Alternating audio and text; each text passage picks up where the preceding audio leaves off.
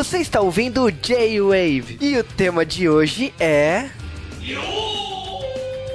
Filmes, cinema. Aqui é o Cauê nesse filme Crianças Usam Entorpecentes. Aqui é o Léo e eu matei Sirius Black. Aqui é a Camis e o Léo roubou o que eu ia falar. Ah, fala, eu não devo contar mentiras. Tá bom, pode ser se essa não for do Juba, né? Aqui é o Juba e bom, temos uma nova professora de defesa contra a arte das trevas. Ai, ai, ó, spoiler, vilão. Será? Eu não acho, Então, não. Cinco, filmes seguidos, gente. Tem que mudar esse roteiro. Ai, gente, posso falar, vocês que não entendem nada desse maravilhoso Ministério da Educação, vocês não entendem nada do Fora Temer que rolou, entendeu? É tudo isso. E é isso aí, sejam bem-vindos a mais um Dia Wave, Dia Wave de Dia das Bruxas, onde nós vamos falar dos nossos bruxos favoritos ou não. Pelo menos dos três quartos das pessoas gravando. Ai, Cal, você não conta como pessoa por não gostar de Harry Potter, entendeu? Assim, honestamente, sai daqui! Ai, Vou ter que escrever na minha mão, né? Ai, nossa, cadê a minha caneta especial pra dar pro cara escrever? Não devo dizer que não gosto de Harry Potter. Não devo dizer. Vai sair sangue, vou te deixar sem nada. Vai ficar. to- Você vai ver, só vai parecer um boneco de cera, que nem o Cedric. Olha, a parte boa da coisa é que a gente. Primeiro que a gente tá chegando na parte. A gente tá chegando no- nos finalmente, né? E agora a gente já tá vendo o final da história, né? hum, tá assim. Aham. Tá bem perto do fim, só que falta uma caralhada de tempo ainda, viu? Segura. Tem mais dois livros, né? E três filmes. É. O universo é E- muito amplo, né? e Na o verdade. penúltimo filme equivale a 10. Ruim. É verdade. Mas olha, o livro é bom. Ah, sim, o livro é ótimo. O livro é Maravilhoso. maravilhoso. A gente vai chegar lá, mas eu acho que os dois últimos filmes eu. Talvez não era pra ter sido dois filmes, mas enfim. Polêmicas. Gente, assim, aguentem que 2017, 2018 a gente tá vindo aí com esses filmes. E é isso aí, então. Estamos aqui com a Camis e o Léo de novo, que estão sem aparecer aqui há mais tempo do que eu, por incrível É que pareça. É verdade. Eu achei que eu tinha sido banida, sabia? Que nem, lá, que nem o que nem o Dumbledore do, do, do castelo, sabe? Eu achei que tava, vocês tinham colocado uma plaquinha é, na, na parede de Hogwarts pra eu não aparecer mais. Era um decreto da, Esse sabe, não, da Dolores Umbridge. É, enfim. Não, na verdade, a gente tava esperando o Cal voltar. E aí o Cal ensaiou, ensaiou, ensaiou. Mas desde junho ele tá falando que vai voltar, então a gente tá em outubro e. Então, eu descobri que eu tô sendo podado, porque eu tenho gravado, não tenho aparecido nos podcasts que são lançados. Que Olha a polêmica que acontecendo. menti- Que mentiroso, E fala- falando de polêmica, falando de polêmica, vamos direto pro nosso podcast.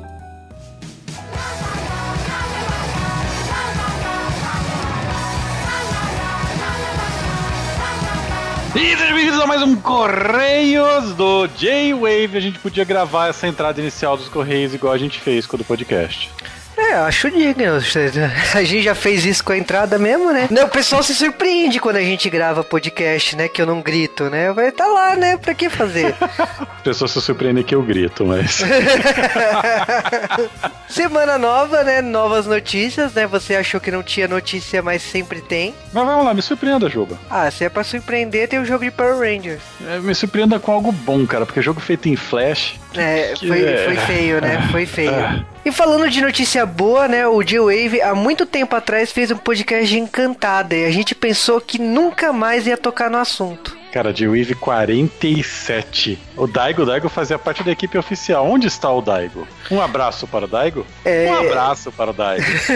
O abraço para o Daigo a gente continua recebendo aqui nos comentários, nos e-mails. Verdade, né, cara? A galera que faz maratona ouve o Abraço Daigo a gente sempre recebe. Agora, falando de Encantada, bom, o filme é de 2007, né? Agora vai estar fazendo 10 anos aí. E o diretor Adam Sheckman de Um Amor para Recordar e Hairspray em Busca da Fama ao que tudo indica, ele tá cuidando do projeto e já tem até um plot sendo divulgado, que é um plot da, da nossa eterna Gisele, questionando Felizes para Sempre porque as coisas não estão indo muito bem assim em 2017. E eu, acho um bom plot, né? Tanto que o filme se chama Desencantada, né? Então, eu vou falar que, como eu falei daquela vez, esse ainda é um dos meus filmes favoritos da nova fase da Disney, e eu considero a Gisele uma princesa Disney. É uma pena, eu sei que isso só não aconteceu por causa de direitos autorais. A Disney chegou a cogitar colocar ela na- no mesmo lugar que as outras princesas. Quando descobriu, quando descobriu não, né? Quando alguém falou lá pra eles, né, que teria que pagar os direitos de imagem pra atriz pro resto da vida dela, aí a Disney mudou de ideia. Foi por causa disso que a Gisele não entrou no, no mesmo nível que as outras princesas da Disney. Mas vamos lá, tem série do Justiceiro chegando. Cara,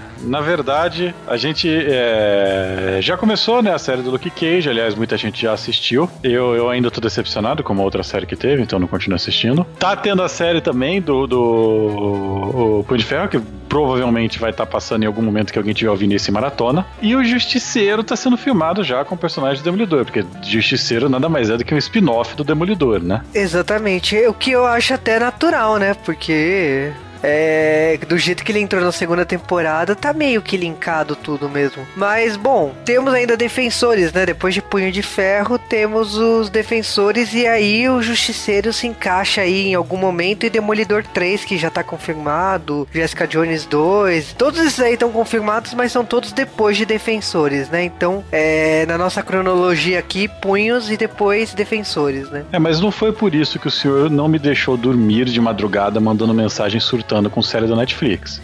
Sim, porque a Netflix tinha colocado Supergirl. E aí eu falei assim, é, Luke Cage ou Supergirl?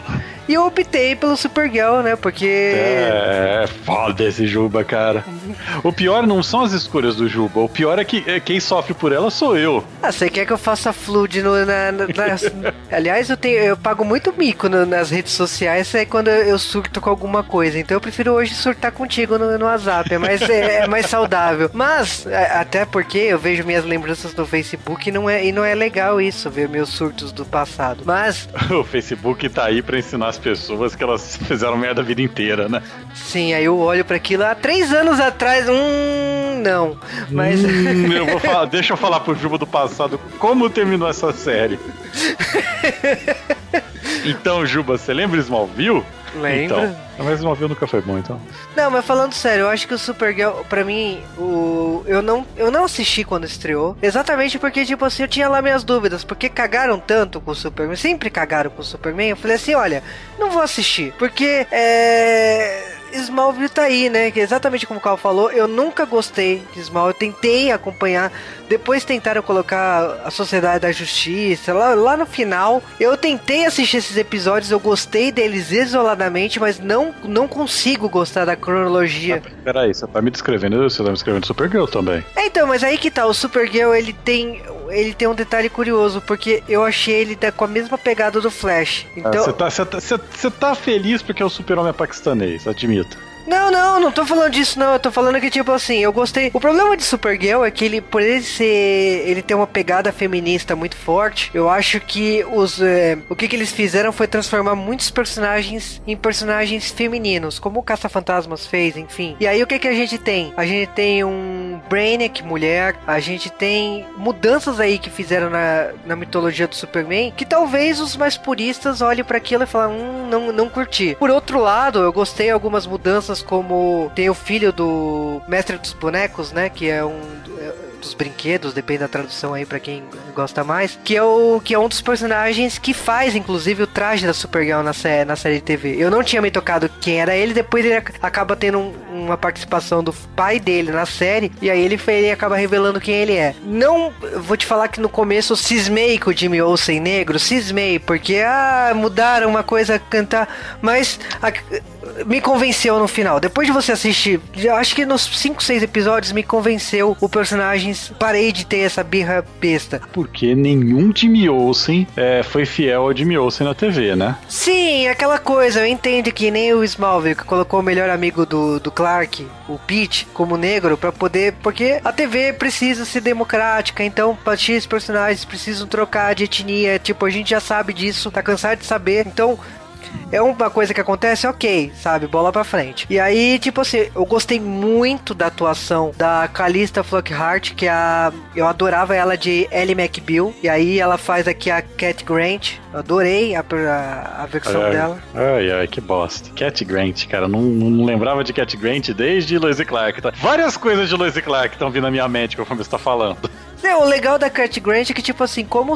Aliás, é uma coisa que eu tô me perguntando sobre a segunda temporada. Porque aqui nessa temporada, nessa, nesse universo, o Superman já existe há mais de 10 anos, tá na faixa dos 30, 30 e tantos anos. A Cat Grant, ela trabalhou no Planeta Diário, hoje ela montou um império de televisão e de comunicação. Então ela tem o. Inclusive o logotipo dela é o mesmo logotipo antigo da DC Comics, antes do desse atual novo. Eu gostei mu muito do, do Maxwell Lord, que tipo assim, é um personagem que eu gosto da liga ligado à, à liga cômica, né? E aqui é interpretado pelo Peter Facinelli, né? Que, porra, assisti muitas séries com ele, né? No caso, o Supergirl, eu acho que assim, é o Superman mais verdadeiro que tivemos até hoje, porque é tanta referência, tanta referência. E lógico, como eu falei assim, é, deram poder pros personagens femininos em, em Krypton. Então tem toda a questão da tia, das- da, da tia, da cara. Tem uma questão ali de uma ser juíza, a outra tava tentando salvar a Krypton e foi presa. Então você vê uma família do, da cara sendo explorada de tal maneira. Tem o Clark, do Lois e Clark, mas o personagem dele tá morto na cronologia do Supergirl, então ele só aparece em flashback. E eu também tô pasmo que ele sofreu do mesmo mal do Jason, que ele engordou. E lógico, tem muitos personagens que, tipo assim, eu não esperava. Eu não esperava, por exemplo, ver a Máxima, que é, pra mim, anos 80 dos 90 da DC Comics. E de repente ela lá aparecer na, na tua cara. O. a- o John John, né? Que aqui era a Jax.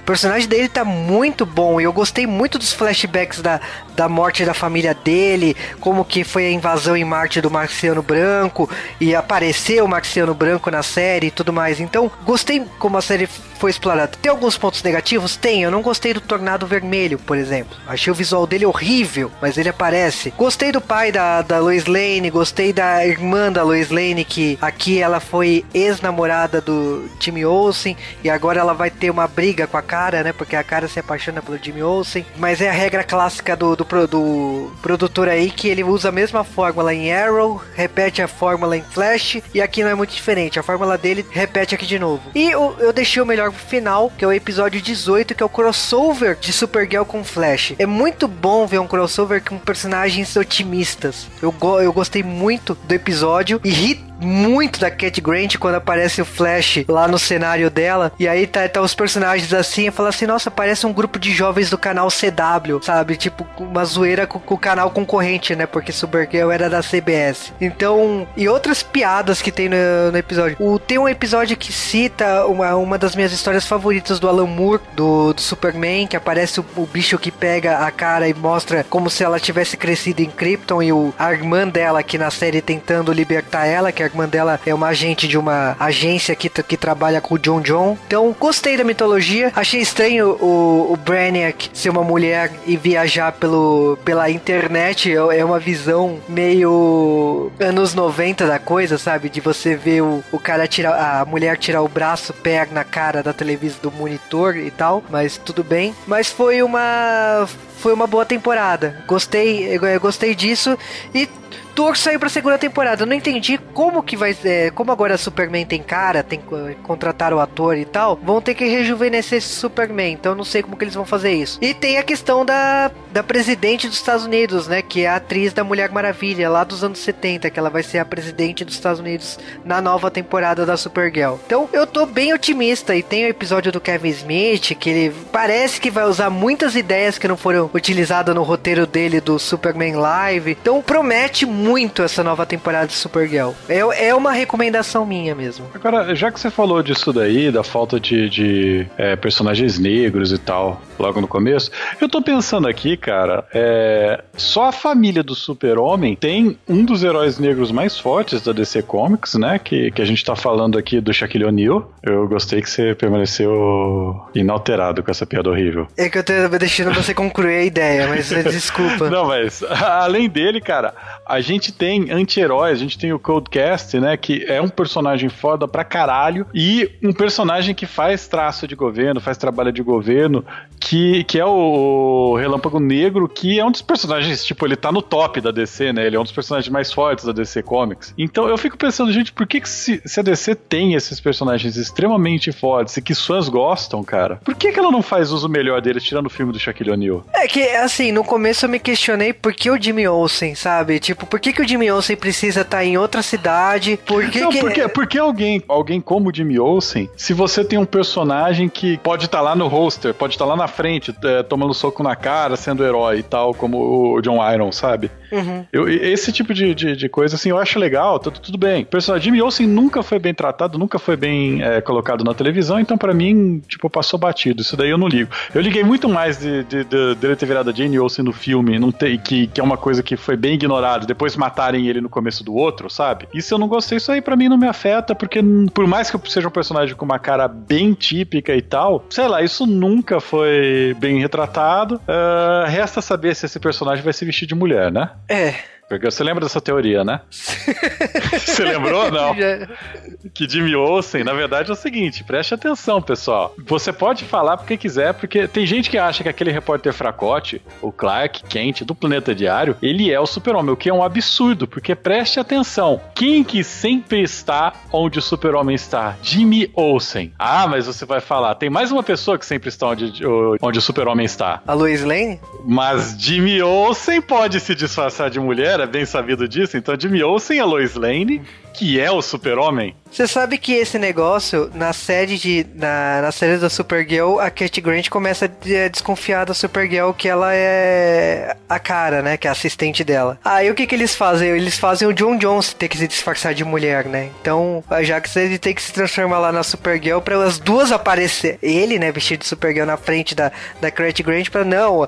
A cara ter, ter o mesmo cor de cabelo, mesmo, a mesma altura, tudo igual, mas não é a Supergirl. Então, eu, eu ri ri muito da situação ridícula que, que eles mostraram lá na série. Puta, é melhor que usar um clone, né? é, no, na morte do Superman foi isso, né? Que aquela Supergirl era de protomatéria e ela se transformou no Clark, né? Pra... Ah, o Clark não é o Superman.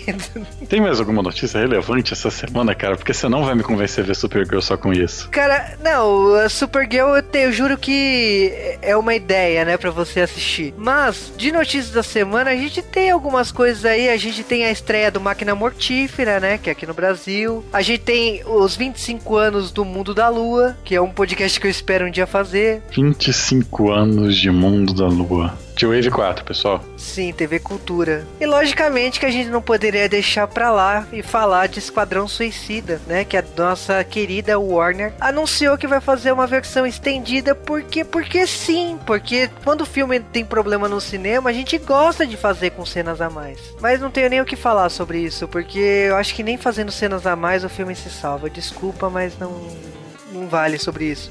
Então vamos direto pro, pros e-mails da semana, né? A gente começa com o e-mail do Rodrigo Mendes Mesquita, que ele ficou muito feliz que a gente leu o e-mail dele. E ele falou que ele demorou para responder porque ele tinha viajado pro Japão, inveja. Mas ele comentou que ele adorou o podcast Zootopia, que inclusive ele ouviu o podcast, viu o filme no, cine, no, no avião indo para lá. E ele adorou o podcast de Férias Frustradas. E ele falou que, tipo, já chegou a ouvir o mesmo tema em outro podcast, mas não se compara nada às lamentações lamentações do Cal no podcast.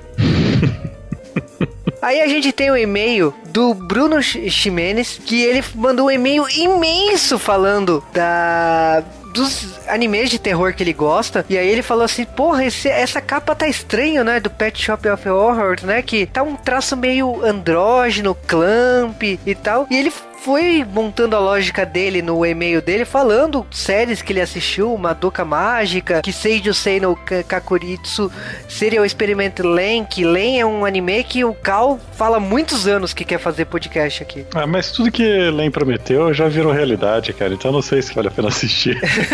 é um documentário. Ele ainda falou de, de Coco Shoujo. De Coco Shoujo eu cheguei a assistir o live action, não assisti inteiro, mas cheguei a ver a versão em live action. E ele ainda comentou da, que ele começou a ler o mangá, que ele adorou a nossa sugestão de podcast, ele já tá quase terminando o mangá e, e tal. Então eu fiquei feliz que ele, ele curtiu o podcast, deu tantas sugestões aí de animes de terror e tal. E ele comentou ainda que, tipo assim, ele que ele mora lá no Rio de Janeiro, que ele é fluminense e tal. Quem vai gostar disso talvez seja o Stantes. Ele falou que ele, ele zoou muito no e-mail dele que ele escreveu Cal com C-O-W, né? Ele falou que era só pra zoar, que ele sabe que é Cal e tal, que que é de. Provavelmente de. Porque ele gosta muito de Shakespeare, será? Então, eu falei isso no podcast. Adoro! Busquem aí! Ele falou que ele não entende a minha voz de 16 anos. Eu acho que eu já devo estar com 17. Não, 16. É, enfim. É, valeu aí, Bruno. E aí a gente tem o e-mail do João Paulo dos Santos que pergunta. Ele, aliás, foi uma cobrança, né? E aquele podcast esperto de Harry Potter? Quem sabe? Quem sabe? Outubro aí chegando, ou passando, né? Quem sabe quando vai lançar isso. Olha essa capa. E o, o, comentário do Ivan, né? Que ele falou que ele adorou a edição desse, desse podcast do Pet Shop of Horror. Ele comentou ainda que ele, de sugestão, né? Pra gente assistir Yami Shibai. Eu não, não conheço. Ele falou que são três episódios e de no máximo cinco minutos. Então talvez eu assista porque é curto, né? Então quem sabe, né? E bom, vocês sabem que para mandar e-mails mande para dewavecast.com.br Faça influde semanal no nosso post. Entre lá no Twitter, arroba ou no Instagram, arroba e marque a gente. Se quiser conversar individualmente, olhe pros membros que participaram daquele podcast e mande mensagem lá no Twitter. Logicamente, tem o grupo de discussão lá no Facebook e a nossa fanpage também lá no Facebook. Então, todas as mídias sociais divulgadas. Então, a gente volta na próxima semana com mais um Correios. Ou não.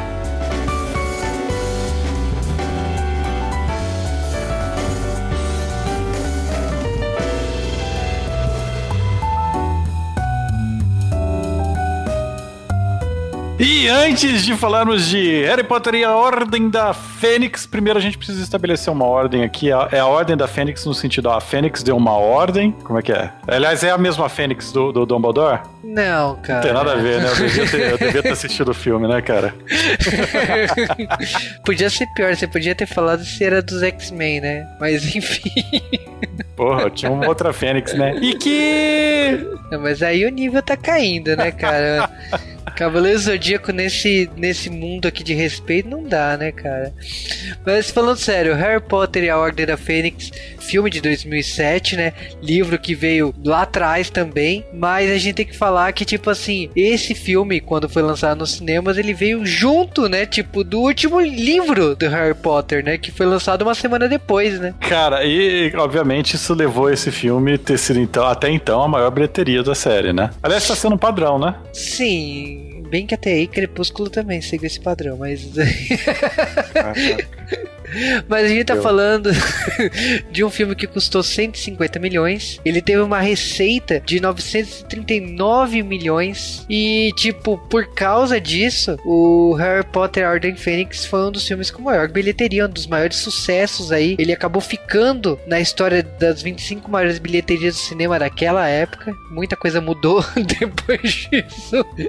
Ah, os filmes da Marvel mudaram muitas coisas depois Ai, disso. filmes da Marvel. Mexendo onde não deviam mexer. Exatamente. E isso mudou. Bom, esse filme também teve na questão aí de adaptação o diretor David Yates que entrou nessa pegada, né? Porque Harry Potter até então era aquela coisa, todo ano um novo diretor para dar seu estilo pessoal e sua pegada e tudo mais. Até aí. Cara, eu fico triste pensando que Star Wars tá seguindo o mesmo caminho. Depois da abominação do J.J. Abrams, o que, que a gente vai ver no futuro? É, então, é que tipo assim, o Harry Potter, eu entendo profundamente que cada diretor ali colocou um pouco do seu estilo, e aí temos a chegada dele que trouxe realmente uma pegada mais adulta, mas o que muda aqui é que eu não sei dizer se foi o sucesso dele tanto, ou se tipo simplesmente falar assim, não, agora não importa importa mais essa questão de estilo único de cada diretor e ele acabou ficando. Ele foi ficando e eu, eu posso dizer tranquilamente que o Harry Potter não saiu dele, porque esse ano sairá um filme que se passa no universo de Harry Potter que se chama Animais Fantásticos e Onde Habitam. E esse filme, né, que se passa no caso um pouco antes, é um prequel do Harry Potter, né? Ele se passa em 1926. Ele tipo é com o mesmo diretor, então eu acho que o diretor não saiu do universo de Harry Potter, né? Pelo visto, né? Aliás, eu fico imaginando, nesse momento, você falou esse filme que vai sair esse ano, não sei o que. Cara, você, meu amigo que está aí no futuro, carros voadores e tudo mais, que tá ouvindo maratona de todos os dias de Harry Potter de uma vez, manda um e-mail pra gente, cara, porque eu realmente não vou lembrar que eu falei isso. E fala se o filme foi bom ou não, porque a gente tá no passado, né? A gente não sabe. Mas provavelmente no futuro a gente já fez esse J-Wave. Sim, né? Provavelmente. Mas olha, Harry Harry Potter e a Ordem da Fênix foi, aliás, né, é um dos livros mais longos da série. E em contrapartida, é o filme mais curto. o que significa muitas mudanças, fusão de personagens e tudo mais, né? Aliás, putaria, né, cara? Fusão, fusão de personagens, vamos remover personagens. É, tem personagem que, que a, a J.K. Rowling, ela fez mimimi. Ela falou, vai aparecer e caramba, não mudem isso. Sim, o personagem é o monstro, né? Que o diretor queria tirar, falou assim, ah, tem que tirar. Aí ela falou assim, olha, se você tirar, vai ser complicado explicar o, quando chegar o sétimo livro, né? Então, por favor, né? E aí teve que manter o personagem. Lembrando que, tipo assim, até então, os lançamentos dos filmes do Harry Potter aconteciam anualmente, mas os livros do, do Harry Potter teve saltos muito grandes. Tanto que esse livro originalmente é de 2003 e teve adaptação quatro anos depois, em 2007. Na, no, no, no meu contexto como leitor de Harry Potter, eu tava lendo Harry Potter na, no colégio e aqui eu já tava lendo na faculdade o Harry Potter. No meu contexto de leitor de Harry Potter, eu já era sei lá, cara, já trabalhava. Mas é porque você, você leu Harry Potter bem depois. Você leu depois que saiu os, sétimo, os sete livros, né? Não, cara, eu fui ler do J-Way. Mas, falando algumas curiosidades de produção em si, a gente tem que comentar algumas coisas a principal delas, logicamente, como a gente tá falando de um livro que foi adaptado em 2 horas e 18 minutos e com um livro tão grosso assim, logicamente que muita coisa foi podada. Muitos personagens foram deixados de lado e é normal, toda adaptação isso acontece. Então, personagens como Mundo Fletcher, o Senhor Pentrico, o Dedalo Deagle, o Alburger Black, né, que é a mãe do Sirius Black, o Gil Wesley, Miguel Conner, Colin, Dennis Cravey, Marietta Ed Glomber e eu posso posso dizer mais uns 30 aí personagens que foram deixados de lado porque não cabia no, no filme. Logicamente, muitas coisas aconteceram aí por causa disso, então tem algumas coisas que foram cortadas do filme e como a autora já tinha comentado, precisava para ser citado depois. Então, por exemplo, temos uma cena aqui que o Harry ganha o, o espelho, né, que o, o Sirius é cortado com o espelho. Esse espelho será reutilizado lá no Relíquias da Morte, o último filme, né? Então, uh, infelizmente, pro, pro público, tem coisas que o livro se saiu melhor por causa desses cortes aí. Muitas coisas, como por exemplo a entrada do filme, ela é diferente no, do que em relação ao livro, mas eu entendo essas mudanças e, e mudanças pontuais porque precisa ser ágil no cinema, não tem como é, ficar detalhando muito. Então, por exemplo, quando a mãe do Duda lá, né, o primo do Harry, é, Duda mesmo. É Duda. quando fala que conhece os dementadores, isso só acontece no livro. Tipo, no filme já nem é citado isso. Então, são mudanças pontuais para tornar a coisa um pouco mais rápida, né? Como eu comentei, muitas coisas foram cortadas. Então, a, tem uma cena de revoada de corujas que teve que ser mais simplificada pro filme. Então, para quem tá com o livro e com o filme na mão, vocês vão perceber que muitas coisas ali foram soluções que o diretor encontrou ali. Vale citar também que esse filme tem a questão que, tipo assim, é o único filme da série que teve um roteirista diferente, que aqui é o Michael Gundenberg. Até então, o era o Steve Clovers que assinava o roteiro de todos os filmes do Harry Potter. Depois ele acabou voltando, então que significa que o, o Michael Gundenberg não deve ter feito um bom trabalho aí. Se bem que na verdade a gente viu que a J.K. Rowling fez um mimite desgraçado, né, com as coisas do roteiro, com as mudanças. Aliás, até é, eu tava achando engraçado que eles removeram removeram completamente o quadribol, né? Sim, não e é- existe. É, e eu achei ótimo, sabe? Eu falei, puta, pronto, a parte do filme que não fazia sentido. Mas você sabe que, tipo assim, eu fui pesquisar um pouco sobre a vida do Michael Gutenberg. Infelizmente, ele não tem coisas boas a favor dele, porque ele fez o contato, ele fez o roteiro do, do contato em 97 o Peter Pan em 2003 e aí a gente tem a derrocada dele, né? Porque depois de Harry Potter ele fez o Lanterna Verde em 2011. Hum. Isso explica muita coisa, né? Explica, cara. Eu finalmente vi Deadpool, agora explica muito mais coisa. Aliás, uma, uma mudança que pra mim me afetou profundamente, que eu acho que isso daí foi, foi uma afronta ao filme, foi a mudança da cor do cabelo da Ninfadora Tonks. É rosa no livro. Eu só sei isso sobre ela. Mas aí falaram que não era pra confundir os personagens, né? Foi pra gerar uma, de, uma variação aí em cena, né? Foi uma escolha aí, né? Aliás, falando em coisas interessantes, o personagem, né? O vilão, entre aspas, do filme, que é a, a professora e depois diretora Dolores Umbridge, Cara, é, eu acho engraçado o quanto que o vestido dela vai ficando mais e mais e mais rosa durante o filme. Isso foi proposital, né? A, além de toda a, a, construção do personagem. Eu acho que ela, ela, dos vilões que apareceu, ela é o mais detestável até agora. Olha, eu vou te falar que assim, minha personagem favorita aí mesmo acaba sendo a, a Bellatrix, né? Lestrange, mas é porque a atriz aí, a Helena Bonham Carter, ela é foda, né? Ela adora fazer personagem maluca, né? E ela faz divinamente aí, né? Então. Então, e aí eu tenho a minha teoria de que todo professor que todo professor que pega a cadeira de defesa contra as artes negras é vilão. Mas a, a gente tá no quinto livro quinto filme. Eu ah, acertei tipo... cinco vezes. Então, tipo, já. Isso aí já, já ficou claro. Já deu. Aliás, você sabia que a personagem Luna ela teve que ter uma, uma audição e teve 15 mil pessoas, né? 15 mil atrizes concorrendo ao papel da Luna? Cara, e eles escolheram aquela que tava com maior maresia na hora. A Evana Lynch, né? O, o filme também foi o primeiro IMAX, né? Com a maior abertura daquela época, né? 1 milhão e 900 mil. É um valor pequeno, né? Mas a gente tem que entender que, tipo, a IMAX era, uma, era um formato novo na época, com poucos cinemas no, no formato, então é natural esse tipo de coisa. O Departamento de Mistérios, ele foi o primeiro da série, né? Feito completamente digitalmente. Ele era muito complexo, ele tinha 15 mil bolas de cristal, por isso que, tipo, a Warner decidiu na época que não, a gente não vai montar isso.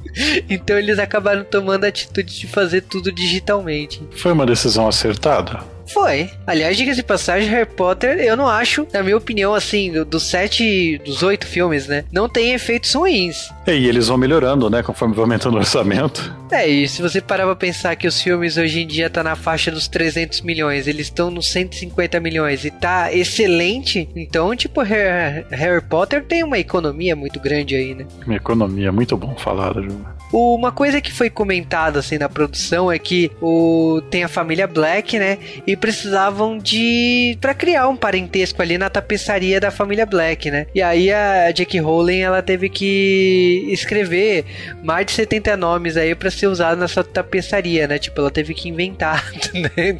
Então, a gente tem um termo vulgar para isso, né, que é tirado, bom.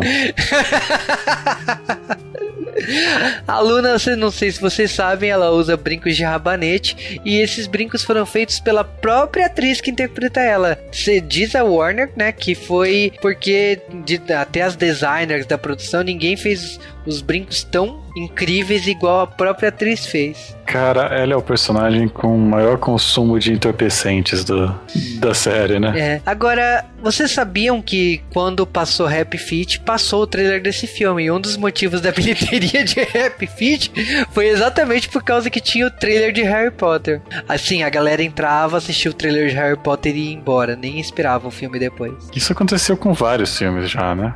Sim. Antes de inventarem o YouTube. Sim, Crepúsculo também aconteceu isso. Star Wars. Também. Esse filme é engraçado que, tipo assim, era o Kenneth Branagh que iria retornar, né? Mas acabou que não deu certo, né? O teve uma cena também que quando o trio discute o beijo da Shoko Harry, o acabou que o elenco riu, né, da cena, e o diretor achou tão foda, tipo, a risada sincera do elenco, que acabou mantendo a risada no filme. Aliás, é engraçadíssimo, porque ela tava ela tava com uma crise de ansiedade absurda de beijar ele. Você sabe que eu sou da época da internet, assim, que falava que a Cho seria interpretada pela Boar, né? Que é uma cantora coreana. Só que é aquela coisa, o Harry Potter tava envelhecendo e a Boar tava envelhecendo bem mais do que o elenco do Harry Potter. Então, se tivesse sido ela, é, teria ficado muito estranho, porque ela é muito mais velha que o elenco do, do Harry Potter. Mas boatos da internet, né? Dizem que queriam que ela fosse a show, né? A carreira dela acabou, né? Não, ela tá firme e forte. Não, ela tá firme e forte na Coreia e no Japão. Ah, ninguém liga pra Coreia e pro Japão. Não, o mercado do Japão só é o segundo maior é, de, de música do mundo. De boa. Vale ainda lembrar que a Ordem Fênix, por causa dos cinemas, né? No, no caso, quando estreou, o filme só ficou atrás de Piratas do Caribe, O Fim do Mundo, e ela acabou se tornando a 16ª maior bilheteria da história. Como eu falei, infelizmente isso acabou mudando por causa de tantos filmes aí que passaram do, de um bilhão aí. Pena que Batman e Superman não tá nessa lista, né? Nada a declarar. E você estará morto.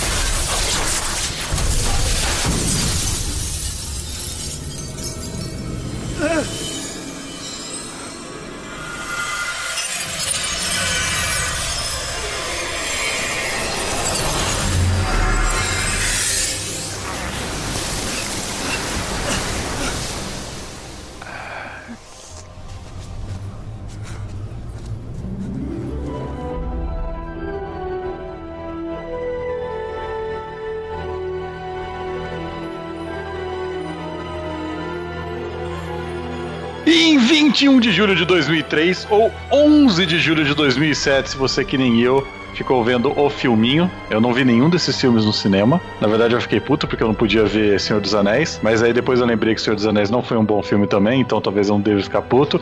O que importa é que tá lá o Harry sozinho, sendo um, um, um pequeno autista, sendo bulliado pelo Dudinha, né? Cara, para de falar do Dinha. Isso é muito ruim. De... Ai, é muito doentio, entendeu? Dudinha, um homem, um homem daquele tamanho, Dudinha. Preferia que fosse Dudão? Ah.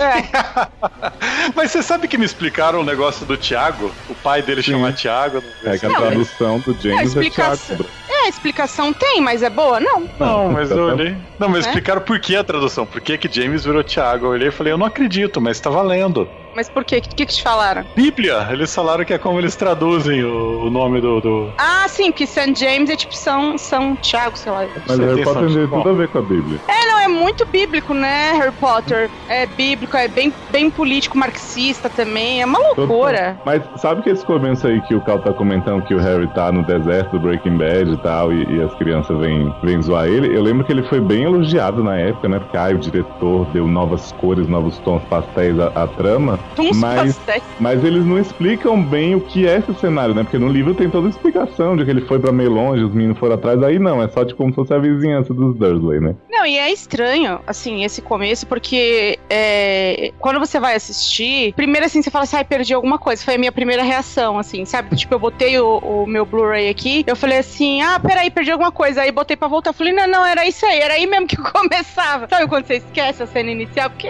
enfim, né, passa. Aí eu falei, nossa, mas por que você tá nesse descampado, tão descamposo, né, gente? Tão Que longe de casa pra ser estrompado? na Inglaterra, né? Que secou tudo, não chove mais. Não, e assim, perigoso, né? Aquele parquinho assim, naquele local ermo. novo, É, então, achei. Não achei seguro para nem pra meninos de 14, 15 anos aquele lugar, não. Achei.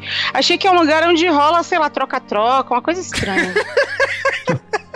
Aliás, o fato dos caras parecerem com uma boy band vindo atrás dele, eu achei que eles iam começar a dançar na hora, sabe? Eu falei, puta que pariu. Você achou que eles iam fazer o quê? Spice Girls, né? Que britânico.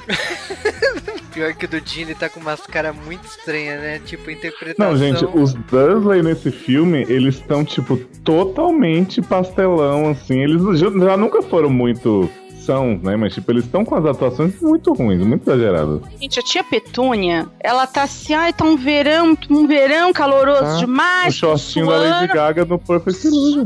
Gente, ela tá usando aquela, aqueles maiô do- da década de 20. O que, que é aquilo? Com aquela, aqueles babadinhos, coisa esquisita. Mas dura pouco esse, esse abre, né? O que importa é que chegam logo os dementadores, né? Pra Ah, a sugar Deus. toda a Então, energia, né? Pois é. E aí Harry vai conjurar seu patrono maravilhoso. Aliás, queria dizer que conjurei meu patrono esses dias no site Pottermore. E meu Eu vi. patrono é um São Bernardo. Fiquei muito feliz. Eu achei meio estranho que o Harry ele faz uma, um desserviço ao primo muito grande, que essa era a única chance que Duda tinha de ser chupado na vida. E aí, Harry perde. O melhor é ele depois, o Harry tentando carregar o primo e parece que é o primo carregando o Harry, sabe? Mas também, desculpa, como é que Harry, que não consegue carregar sua própria varinha, vai me carregar Dudinha pesando 300 quilos, gente? Vamos ser realistas aqui, né? Aquela cena foi forçada, meu Deus. Mas é essa transformação que a gente tá vendo filme a filme do, do Daniel Radcliffe no Elijah Wood é assustadora, não é? É, é mesmo. É, é, é complicado. Mas é engraçado, eu reparei que esses atores. Tem três atores mirins que ficaram bem parecidos, só que um ficou pior, né? Que é o Macaulay Culkin, o Elijah Wood e o. e o. E o Aliás, agora eu tô vendo como é que o tio dele cabe dentro dele mesmo, cara. Tá muito bem. Bom, de qualquer maneira. A gente- Adoro que quando a gente tem um silêncio, vem uma piada de gordo, né? Gente, desculpa, não é piada de gordo. Eu sou gorda, eu falo o que eu quiser dos gordos, Eu tô tá? fazendo constatações de gordo aqui. É. Com Ah, eles são gordos mesmo, gente. Qual o problema a gente falar que eles são, eles são gordos? Ah, mas sabe uma coisa que me incomoda também nesse começo? Que aparece a senhora Fig, né? Que na época que ela apareceu nos livros foi todo mundo, ah, já sabia que a senhora Fig era, era ligada aos bruxos e tal. E aí é tipo assim, oi Harry, Dan- sou eu aqui, Dumbledore me colocou na tua cola, vai pra casa. Tipo assim, né? Tipo, como Totalmente. assim? É, é, muito, é muito aleatório, porque, ah, primeiro, a colocação dela é tão ruim no, no- de, de outra. no- eu nem lembro se ela aparece nos outros. Não. Ela não. Assim, no livro ela, ela é citada Não, no, no primeiro. livro, mas eu acho que ela nunca é citada Não, no no filme filme. E aí, de Não, repente, pessoal. veio uma vizinha avulsa e falou assim: ai, tu Harry tava aqui o tempo todo, só de olho pra ver Só se. você. Né? Tipo, tipo a Peach tava aqui o tempo todo, só você não viu. Mas eu Mas amo essa- essa, cena do Duda dementado, assim, e os Dursley Pastelão gritando, e o tio, tio Vernon com, com a colher na mão e tal, começa a chegar as cartas. Acho maravilhoso esse momento. É maravilhoso. O, o que não é maravilhoso, né, é o Harry perceber que enquanto ele tava sofrendo lá no, no, no bairro, tava todo mundo, sabe, na Gozolândia, lá na Ordem da Fênix, né? É, isso aí é porque ele foi ignorado o verão inteiro, ninguém falava com ele, nem Dumbledore, nem os amigos. Aí Hermione e Rony falam, né, ó, Dumbledore proibiu a gente de falar contigo, chapa, não sei o quê. Mas eu lembro disso me irritar tanto nos livros, né, do Harry tá sempre puto, porque as pessoas ignoravam ele, aí depois tentavam dar razão, mas não tinha. E no filme só passa isso, né, você não tem, tem- nem tempo de sentir que ele tá se sentindo desse jeito. É, não dá pra perceber. Ele tá na bad, né? Porque tem a questão do, de ter sido expulso da escola, né? Com aquele envelope que ele recebe lá na, na casa do, dos tios. Depois ele indo lá naquele prédio e tipo, você não tá entendendo o que tá acontecendo, né? Quando abre dois. É, duas janelas, né? Tipo, como se o prédio tivesse expandido. Então, quando ele tá, quando ele vê os amigos dele, é aquele momento que, tipo, assim, ah, é, dias melhores virão, né? Mas É, alguém pode me acabou- explicar. Não, vocês estão pulando o detalhe importante. Alguém me explica Hum. o Grecinho 2000 da, da Ninfadora. Maravilhoso, gente. Pior, melhor personagem já feito é Tom. Como detesto. Porque vocês sabem que a Tonks foi enfiada à força na, na série pra, pra impedir as pessoas de descobrirem que o Lupin e o Sirius tinham casa, né? É. Era totalmente. que as pessoas verdade- esperavam. É que, na verdade, tinha três garotos que tinham um relacionamento, Gente, né? eu, eu acho isso um absurdo. A gente tá discutindo aqui. É, Uhum. eu, eu acho um, um, um um preconceito a gente tá discutindo aqui a relação de um homem com um cachorro. Tá? Uai, gente, não é preconceito nenhum, acontece. Ah, Mas, bom, de qualquer maneira, é um personagem que eu não entendi, não sei o que ela está fazendo lá. É só pra mudar a cor do cabelo mesmo. É, foi, foi basicamente isso. Eu só lembro disso, sabe? Isso ela tem uma cara de pato uma hora. Ah, Mas é só é um isso. personagem mas no útil. livro ela tem uma função. Que é apagar o romance do Lupin do Cid, né? Ai, para com isso. Amo ninfadora. Para, seus gosto não. mal, mal, mal, amados. Vocês não entendem nada de quem passa crepom no cabelo, tá bom? Nossa, já, já dá pra saber exatamente quando você tinha 13 anos agora. Foi há três Posso anos falar? só. Sabe o que, que é pior? Eu sou o tipo de pessoa que nunca pôde, nunca pôde sambar na cara da sociedade com o cabelo colorido de crepom. Porque o meu cabelo é preto, não existe nada que pegue nessa porra desse cabelo preto. Não gruda, não tem tinta que fique Ah, nesse você não cabelo. descoloriu porque não quis, né? Ah, tá bom que eu ia destruir meu cabelo pra passar crepom. Ah, Ah, gosto Ah, demais. Mas... eu tinha uma caneta, sabe uma caneta? Tinha uma caneta de cabelo, não sei se vocês lembram. Você passava, você ficava duro que nem um pau, aí eu fazia uma mecha dourada, uma mecha prateada, ficava toda cagada, toda cagada. Agora, uma coisa que eu amo aí nessa sede da, da Ordem da Fênix é o Creature, né? Que foi traduzido aqui no Brasil como Monstro. Esse nome maravilhoso que. Pô, que, que bichinho fofinho, feliz, né, gente? Recepciona bem as pessoas. esse personagem. Eu me sinto muito próxima dele. Sim, representado. É, porque assim, é o bonde do mau humor, né, gente? Ele vem, assim. Mas eu adoro ele porque ele. ele, ele mas ele representa mesmo uma classe, né? Da, se você vê bem, ele é uma alegoria interessante daquela galera que não tem porra nenhuma e que ainda defende a pessoa que explora. É um pouco aqui no Brasil, quando a gente bate panela, e aí quando querem tirar o salário, tirar a aposentadoria, a gente fala, ai, que lindo, país maravilhoso. É o Brasil. É porque o apelo político desse filme é o mais forte, né? Não, mas é, eu acho tão legal a parte do, do Harry ju- tá lá com os amigos dele e aquela invenção da orelha pra ouvir o que os adultos estão conversando. É, nossa, cara.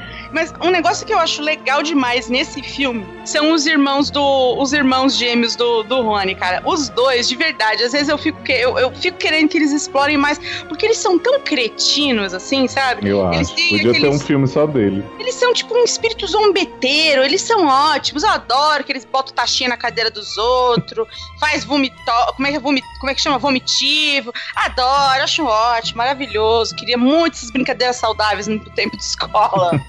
Esse é o filme deles, né? Que eles têm É. momentos assim, maravilhosos. Nossa, cara, eles Mas- fazem um, um- um protesto maravilhoso mais pra frente. Mas você falou aí que você gostou da orelha, Juba. Quem gostou também foi o Bichento, né? É que acabou O com a brincadeira, de né?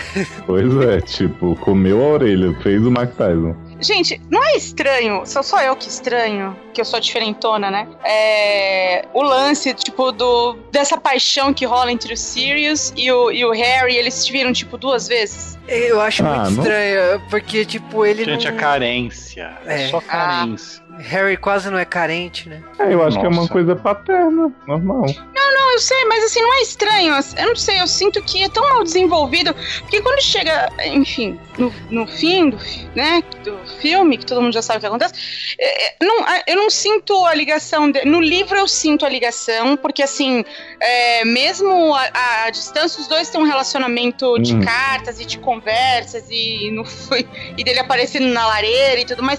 Mas no filme fica tão frio e distante, eu, eu sinto É. que falta fazer Gente, essa, essa coisa sentimental dos dois. O que Concordo. eu mais gosto é ver a cara da Dini olhando pro Harry com desespero todo momento, sabe? A fliceta, né? Nossa, cara, isso é o filme inteiro.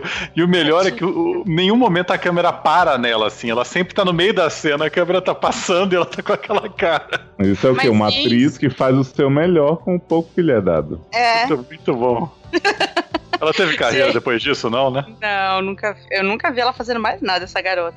Mas na verdade, assim, quem fez alguma coisa além do, do Harry, da, além do Daniel Radcliffe, da Emma e do, e do Rupert? A Meg Smith, né? Começou a carreira Ah, dela depois de peraí, Harry Potter. mas peraí, né? Meg, eu não tô contando o Meg Smith, querido, desculpa. Ah, eu- sabe quem fez também? O Dino Thomas, tá aí Ah, é How I verdade. Met Your Murder. E É. o Neville Longbottom virou um puta gostoso, né? Um puta um gostoso, não fez nada, mas é gostoso, né? Mas o Não, Neville, ele- o Neville ele tá no como antes de você. Ele é o, Isso, é o namorado, ele é o namorado da. de Dragonette.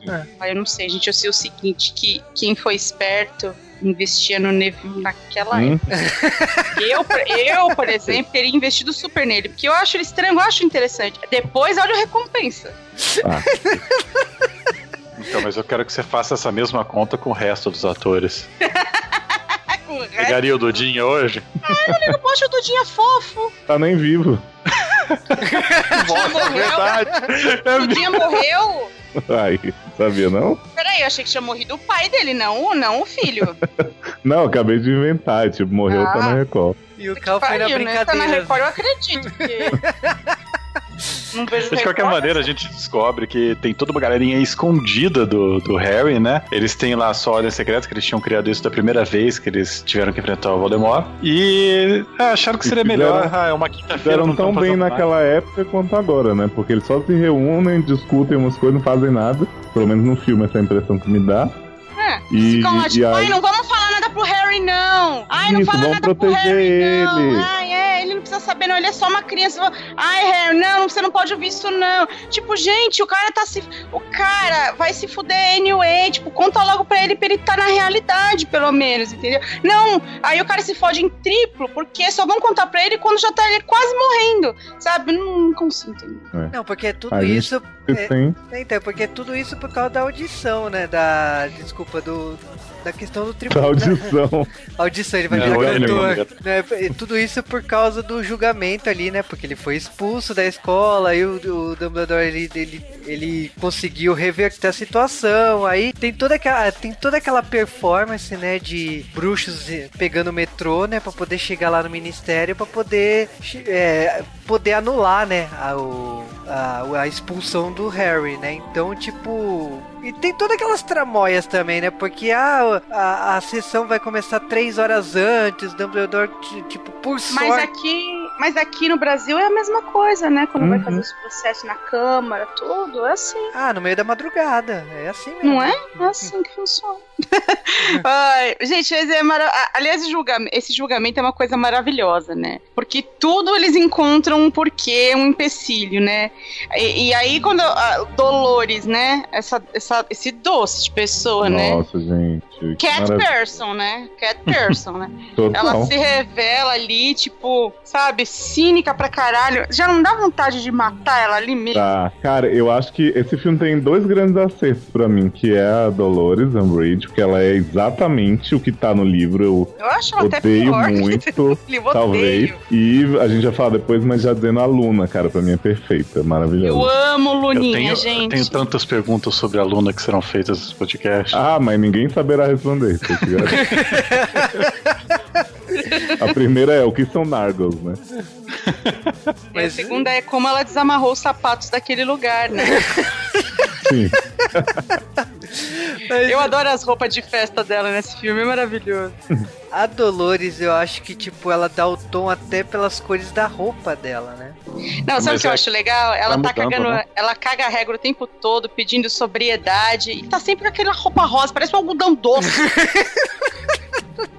Cara, mas o assustador da caracterização da Dolores é que ela é várias vezes sem noção que a gente conhece no mundo corporativo, assim, eu não sei se Muito. Cara, é, automaticamente eu já encaixei pessoas lá, sabe? foi. é. Olha o Cal lembrando da chefe, Não, mas sim. colega de trabalho. Eu sei é Talvez que é. alguém. Tem nomes eu aqui. conheço, eu conheço talvez umas 3, 4, 5, 10 pessoas que eu encaixo ali. Total. Porque, porque ela tem essa coisa de querer ser séria, de ter regras, não sei o que. Ela tá cagando pau o tempo inteiro com esse, com esse visual bizarro, assim, mas ela realmente acredita que ela é muito a cara da, da ordem, assim, sabe? É, muito É. assustador ver uma pessoa assim, porque você sabe que existe. É, não, existe muito. E, e, assim, ela chega. É, é tota- ela, ela, ela não é nem um pouco sutil, né? Ela, ela chega no dia lá do, do que eles estão tendo o banquete do início de ano, né? E o Dumbledore tá lá, né? Anunciando, né? O staff maravilhoso daquele ano. E aí ela faz questão de parar e dizer e dar o recado do Ministério da Magia, da censura que tá vindo aí. Então, quer dizer, estamos de olho em vocês. Qualquer um que pisar fora, a gente, a gente tá de olho. Eu tô aqui representando o Ministério da magia, o bicho vai pegar. E pega, né? A classificação etária chegando lá, hein? É. Mas, é, Eu, não- beleza. eu tenho uma pergunta melhor, cara. Agora que eu tô vendo o, o Sirius aqui, esse bigode de Nigo Montoya, como ele tem coragem de usar isso, cara? Hum, estilo. Mas o Sirius é uma coisa meio anos 70, né? Eu acho. Acho que ele ficou preso lá, né? Chico. Uma coisa que eu amo também dessa chegada em Hogwarts são os testralhos, né? Que a Luna explica pro Harry. Tipo, Ah. desde o começo a gente acha que as coisas são levadas, né? As carruagens voam. E na verdade elas são arrastadas por, por animais que são invisíveis a quem não teve contato próximo com a morte. Aliás, já que falamos da Luna, a Luna aparece, falemos mais sobre Luna. E Porque existem, existem tantas coisas que precisam ser perguntadas. tantas sabe? nuances, né? Cara, é, tipo, como ela chegou viva até esse momento de sua vida? Essa é uma pergunta muito importante, sabe? Ela usa aquele patuá lá no peito. Se- seria Luna filha do Ozzy? Sabe? É, Então, o pai da Luna, você saberá mais tarde, ele é a criatura mais maravilhosa que existe no mundo, assim, tipo, Ele ele, é é tipo aquele um cara que. Isso. Ele, sabe aquele site de farsas que fala sempre os peixes, não sei o que e tal? O pai da Luna ele faz a versão impressa desse site, que é o Pasquim, né? Que é uma revista com conspirações do mundo bruxo. E ela É. acredita nisso tudo piamente e passa adiante para as pessoas. Só que eu acho que a Luna ela tem um negócio, ela parece ser muito doidinha, muito fora, né? Ela não é 100%, não é nem 40, eu acho, mas ela quando você não tá olhando, ela é muito espertinha e faz uma coisa que você jamais ia imaginar. Então acho Vou que ela falar que- sobrevive por isso. Eu vou falar que de todos os personagens, acho que no geral todos são bem bizarros no Harry Potter e tal. É... Mas nesse momento você tem eles, eles encontram o Neville que tava lá à toa, né? Acho que também ficou pra trás, ninguém deve dar carona pra ele. E eles conhecem essa aluna, que é, que, que é chamada aluna da escola. E, cara, ela tem uma voz tão de, de, de que vai vender a arte dela na praia, sabe? É um negócio tão incrível. E ela fala o filme inteiro, ela tem um tom de voz é, muito, muito, sei lá como essa menina consegue fazer isso, sabe? Vai me dando nos Mas é o tom de voz dela natural. E assim, E eu, ela eu- de verdade, é o melhor casting de todos os tempos. Total. Porque, Ela é porque assim, não ti- desculpa, eu acho que não existe no mundo alguém que se encaixe tão perfeitamente na descrição física dela e na descrição de personalidade. Essa menina, assim, ela acertou muito em cheio. Muito em cheio. Ela é aluna, entendeu? Ela é, cara. Ela é maravilhosa, adoro. Gente, melhor personagem. O Juba me falou, eu não tinha olhado, cara. Os brincos de rabanete, cara. Eu fiquei olhando e falei, não. Foi, é isso, cara? foi ela que Não, fez depois também. Eu tive que ficar, cara, eu tive que ficar o filme inteiro, sabe, olhando essa coisa e falando, não acredito, olha só, caramba, isso deve feder tanto. Eu tenho certeza que se a Rita Skeeter chegasse num, num dia de prova e perguntasse, Luna, você estudou? Ela ia dizer, nossa, realmente igual a menina da, da arte que as coisas da natureza dá, né? Ah, eu acho ótimo isso. Tem um plot bem chato, né, nessa parte que é do povo não acreditando, achando que o profeta tá certo, e aí tem um, um amiguinho do Harry. Eu acho um saco essa parte, pulei mesmo. É, mas acontece Já até aqui isso, no cara. Brasil, né? Todo Até mundo só lê agora- o profeta, é isso que acontece. Aí Não é? ferra, né, cara? Isso o profeta não mostra, né? É, o povo não é bobo, abaixa o profeta, né? O pior, assim, nesse, até nesse momento que a gente tem exatamente o mesmo plot de todos os outros filmes, é o mesmo enquadramento, né? Começa ele é, junto com os tios e tal, tudo acontece de maneira similar e não é agora que vai mudar, né? Logo muda, cal- cal- calma. Tem sonhos, né, que são uma coisa que ele nunca teve. É, O que eu gosto é que, Então, tipo. Eu a- acho que é o perfume da Luna, sabe? Ele cheira e já fica meio doidão. Na hora, começa a ó, Ela não usa perfume, é tudo natural dos brincos. Não, e- não, de verdade, não usa, porque desodorante também é algo que, que, que atrai os nargles, né? Os Então não, Já. ela não usa. Ah, mas você sabe que. que eu acho muito legal que ela tem um. Como o Léo falou, ela tem um quê de maluca, mas ao mesmo tempo, de vez em quando, ela tá falando um negócio que de fato tá acontecendo por debaixo do pano, entendeu? E aí você fala assim, pô, será que ela é maluca mesmo? Aí você fica naquela linha tênue, sabe? E aí você gosta dela pra sempre. Você gostou dela, né, Cal? Eu percebi que você tá fascinado. Eu achei. Cara, eu, eu tenho tantas. Vai mais perguntas surgirão. Tá Mais perguntas surgirão, cara. Mas é então, nesse momento, que a gente vê a Margaret Thatcher, versão babá quase perfeita, né? Que ela entra pra virar uma nova professora.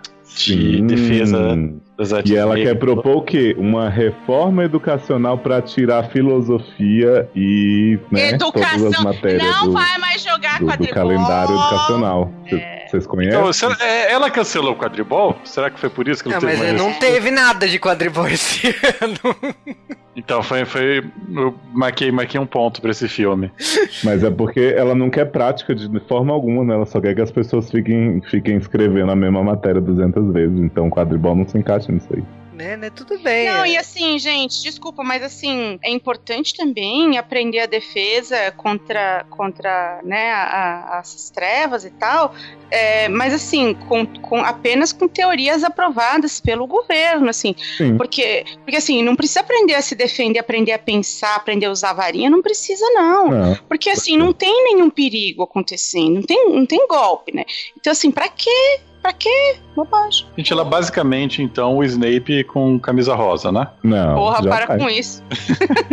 não diga isso de Snape jamais, querida. Ai, O ai. Snape ensina, inclusive, o que não deve, né? Ela não ensina nada. É, esse é o lance, né? O, o Snape, ele, ele, por pior que ele seja, um- é- é por, por mais que ele seja um professor que pratica assédio moral em muitos momentos, Moral e físico, né? é, ele. Cara, ele ensina.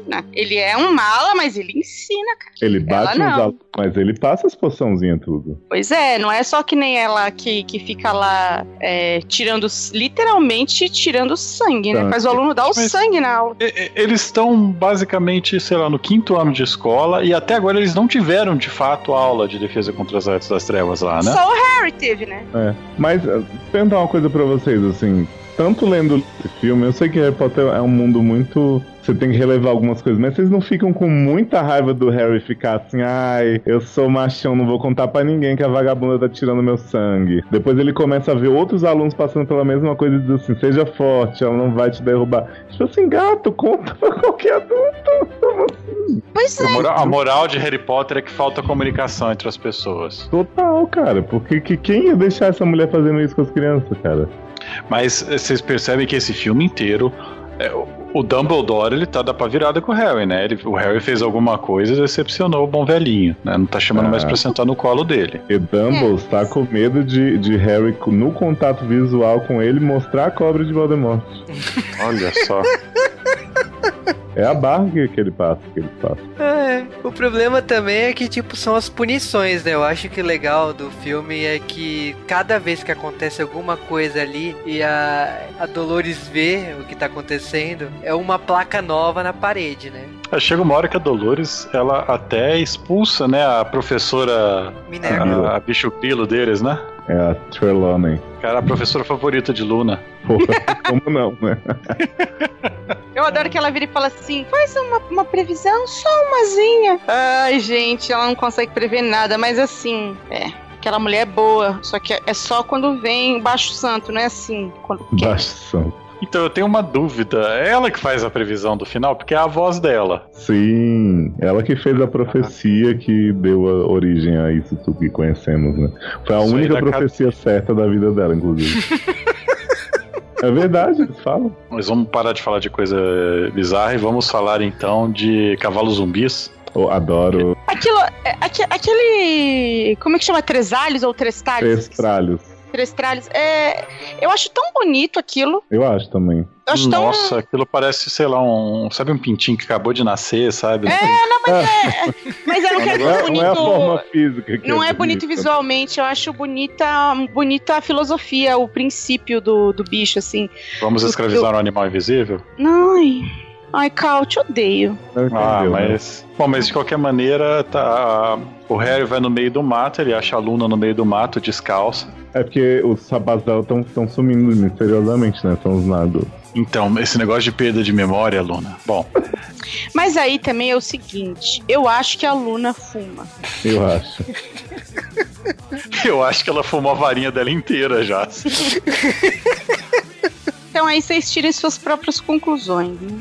Mas depois- sério, você não acha, É, você quem, não quem acha carrega bonito, carne crua na bolsa? Não, vamos, deixa. Ah, eu tenho várias coisas. Normal. Qualquer pessoa que quer matar um cachorro, carrega. Eu cheguei à conclusão, eu cheguei à conclusão que é o seguinte: eles basicamente pegaram a Hermione, pegaram esse personagem e falaram: ó, vamos tirar o negativo disso e vamos criar um personagem novo. Não, Eles mas deviam e- ter colocado o nome atrás, tipo Me Explique, sabe? Não sei. Não, mas esse ano ela tá troll, total. Ela topa as brincadeiras, ela deixou de ser a, a aluna. Cara, eu lá- olhando aqui de novo a carinha de Ginny no fundo, olhando pra Harry. que triste, cara. Como. Como. Cara, essa. é- Essa atriz é muito boa fazendo nada, sabe? Cara, você tomou um spoiler, né, cara? Ai, ai. Então eu tomei, mas faz tempo que vocês me deram esse spoiler. faz uns três Gente, anos. mas o, o Juba falou aí do tanto de montagem que o filme tem, né? E nessa parte, depois do, da conversa da Luna e tal, começa uma montagem maravilhosa da Umbridge separando a Luna que tá se beijando, zoando o Snape, trollando a, a Sibila. Aí começa a, a pregar um monte de decretos, né? Começa a sair uns artigos na Veja e tal. É muito sensacional essa parte. Ela zoou até o professor anãozinho, o Field. Field? Ai, Esse é o tadinho. não é o Field, não. Ah, eu não sei o nome dele, mas ele é maravilhoso. E ele é multiuso, ele é professor anão, ele é, ele é do banco de Gringotts, ele usa ele Uhum. sai pra tudo aquele anão, Mas- maravilhoso. Camis, ela leva uma fita métrica pra aula do homem, pra humilhar ele. Judiação, gente, sério. É um absurdo, né?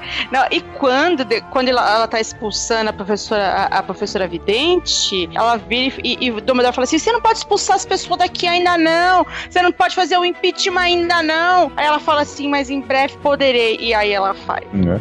É. Ele Ah, fala assim: mas você pode demitir, mas não pode tirar da propriedade, né? E aí a Umbridge fala: é? Espera aí. Ela é Então, mas dá... vocês estão esquecendo realmente o fato, o que importa nesse filme é que o- no outro filme, né, no filme anterior, a gente sabe que o doutor matou o Edward, né? Oi? Matou. Então, indiretamente. Então, com o Cedrico fora do caminho, o Harry tá tentando pegar a, a mulher dele. Então, e- e- isso é um tipo de furar-olho muito agressivo, sabe? Ah, gente, já morreu, deixa quieto, entendeu? Pra que a mulher vai ficar agora com, com a cinta de castidade? Então você imagina, putz, olha só, troquei, troquei o, o, o vampiro adolescente pelo Harry Potter. Inclusive porque a Cho sempre quis o Harry. Ela é, ficou É. com o Cedric só por comodidade, porque ele era um dos campeões, tá maior de idade, não sei o quê, já podia fazer as coisinhas. É, mas ela sempre quis. É, mas eu achei muito Mas Disney o beijo dos dois, né? Porque eles estão lá se beijando e, tipo, floresce, assim, as plantas, assim, em cima. Ah, foi lindo, principalmente que ela chorou depois, né? É a sala precisa, né, gente? Quem, quem é que não precisa beijar e chorar em seguida? Então, Eu amo o bullying, gente, porque o Rony fala assim, foi tão ruim assim, aí a a Hermione fala assim, eu tenho certeza que o beijo do Harry foi mais do que satisfatório. Tadinho, gente, do Harry. Tão bebê, né? Ah. Mas aí eles resolvem então que, bom, apesar de ninguém acreditar no Harry e e com a, com a, sei lá, tiazinha Rosa Choque, querendo ferrar todo mundo e não dando aula de verdade, ela tá só aplicando lá o supletivo pra todo mundo, né? Eles Só acham Só, que é- mandou- só no Enem, né? Isso, melhor ela tá só, só, só fazendo o básico pra eles serem trabalhadores, braçais e tal. É isso aí. Então, co- como, como eles querem tirar uma boa pontuação no Enem dos bruxos, então eles chamam o Harry para dar um supletivozinho. Você tá zoando, mas o nome do Enem dos bruxos é AUS, que é o SAT deles, né? É, né? Que eles convencem lá. Na... É engraçado que, tipo assim, ah, no começo o Harry duvida do que tá acontecendo, né? Que, ah, vocês querem ouvir o que aconteceu com a morte do Cedrico. E depois, quase isso, né? Eles contam umas histórias ali. Ah, ele derrotou não sei o que no primeiro ano, ele derrotou não sei o que no segundo ano, derrotou, ah, lutou com o próprio cara aí no, no quarto ano. Então, tipo, eles acabam, eles acabam conseguindo convencer pra formar um grupo O aí que. é, Dumbledore. ah, exatamente, que assinam Mas- lá. Eu gosto pra caramba dessa, dessa questão da personalidade do Harry, assim, que ele não é aquele cara que não quer ser herói só por não querer, ele assume as coisas que ele fez de boas, mas ele é bem sincero, que ele sempre teve ajuda, que ele sempre teve muita sorte. Eu acho isso legal, assim, dele não, não querer também tomar o crédito todo e não ficar fugindo dos, dos das sabe, dos méritos dele. Eu acho isso muito positivo. É que, tipo, por mais é preciso. Então, é que por mais foda que ele seja, a gente sabe depois de quatro anos aí que foi algumas coisas foi na cagada, né? Então, Sim, tipo. ele mesmo fala isso. Não, assim, não é, que, é que assim, ele não é foda. Ele é um cara que precisa se livrar daquilo. E ele tem os maiores bruxos da bruxolândia, né? Ajudando ele, cara. Assim, que desculpa. O, o Snape faz coisa pra caramba pra ajudar ele, que depois que a gente vai descobrir melhor. O próprio Dumbledore, tudo que ele faz tem um motivo. Os professores, a Luna, enfim. A, a própria Hermione, que, pô, a Hermione quebra o galho de- do, do, do Harry diversas vezes. Ele tem a proteção ali de toda, toda, toda a ordem da Fênix ali, enfim, do Lupin, da Ninfadora, que troca de cabelo maravilhosamente bem, e pode passar isso pro Harry também, como disfarce. Mas, não, sério, ele tem muita ajuda. Não é ele sozinho. Olha quanta gente se fode por causa dele. Eu É, tenho mas uma ao pergunta que não tem tempo- nada a ver com isso. É Eu qual acho que é é? mais relevante. Eu tenho uma pergunta nada a ver com isso que eu acho mais relevante. Lá vem alguma coisa da Luna, fala. Não, não, porque cada filme que tá passando, eu tô vendo que a Pavati e a Padma estão ficando cada vez mais diferentes uma da outra, sabe? Uhum. Ah, isso, isso é bruxaria tudo dando ter- errado, elas estão Tudo vai ser desgemiando, como é que no é? final. Na verdade, a série é sobre isso. Isso É sobre isso mesmo, né? Eu Presta sabia. bastante atenção. São pequenos, são pequenos detalhes. Eu só queria dizer que eu amo a Sala Precisa, como eles colocaram no filme, assim. E, e eu acho que, que representa muito bem o que é descrito ali. Eu acho super divertido as cenas desse, desse treinamento deles. Porque o filme Harry Potter perde um pouco isso depois, né? De mostrar eles meio que se divertindo, aprendendo. A parte da aula fica meio de lado. E eu acho que esse foi o último momento de, de ter isso em Hogwarts.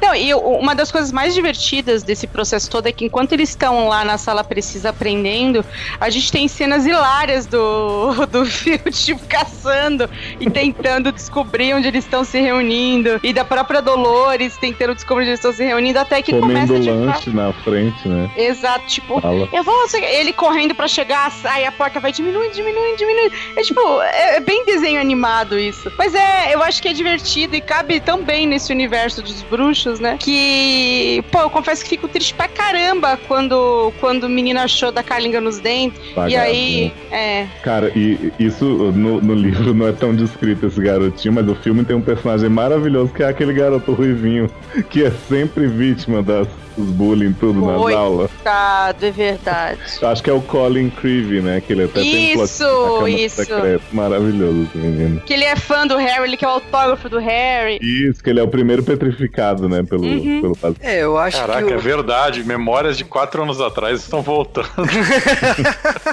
Aliás, agora que eu tô olhando, como que o Neville ficou bem maior do que o resto? Ele tá todo curvo pra parecer que é menor que o resto do pessoal. Ó, É, e hoje em dia tá, tá- maior? E ah, hoje em dia, it's great indeed. Uhum. De qualquer maneira, tem um plot paralelo, né? Que o Snape tá fazendo um rape mental no Harry enquanto isso acontece. Saco. O Harry tá tendo visões de, de, de Voldemort, De então ele, é, então ele fala, não, jamais. E aí ele fala pra ele, ah, então eu vou, vou brincar de professor Xavier e tentar invadir sua mente aqui. E aí basicamente eles ficam fazendo isso daí, esse plot não serve pra nada, não vai pra lugar nenhum, pelo menos nesse filme. Mentira, é bom. Ah. enfim. É, mas Mas Não, é só pra- vira, né? Ah, é tudo Mas uma a pequena grande lenda. Pequeno grande. né? Não, mas eu acho que é importante ele proteger, até porque ele vai entender nesse mesmo filme por que, que ele tá fazendo isso, né? Não é tão simples assim. Uhum. Mas aí tem, tem aquele intervalo de Natal, né? E de volta É, eles tem- vão, vão de novo pro quartel o- general secreto. Tem o plot do, do Harry ver o Sr. Weasley sendo atacado no sonho e o Dumbledore se recusa a explicar. O grande problema do Dumbledore é que ele nunca quer explicar nada, né? Ele quer que o Harry depois entenda sozinho e aí ele fode tudo por causa disso. E tem o Hagrid, né? Que tipo, a Dolores chega lá e fala assim: "Ah, você nem precisa desfazer as malas, pode ir embora. Tipo, nem. Adoro! Ai, ai, vamos- chega- irmãozinho de Hagrid. Irmãozinho, com, com Inho. Ah, como que é o nome dele? Grope? Grope. Gente, amo o irmão de Hagrid, acho ele, acho ele fofo, assim.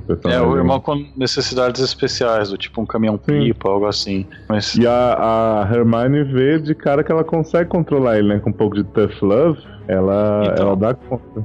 Vamos. Tem, tem um elefante na sala aqui, mas maior do que o elefante é o irmão dele. E a gente tem que entender como, como aquilo acontece. Me expliquem o, o, o que foi, o que é um amor entre um, um humano e um gigante? É a mãe ou o pai dele que é um humano? Isso, isso vai Então, responder que- talvez alguma coisa. É, então, eu queria saber o que, que é mais preocupante pra vocês. Se a mãe for uma giganta com um, um pai humano ou o contrário. Então, eu acho mais preocupante, na verdade, ô Léo, Hum. é, os dois casos. Casos, né?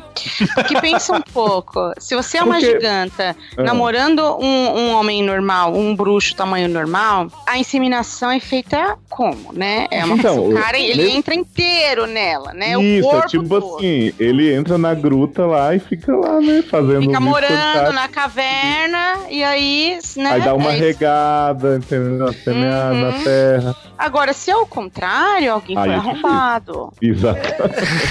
É que é sexo homem-formiga, né? Então é assim que funciona, né?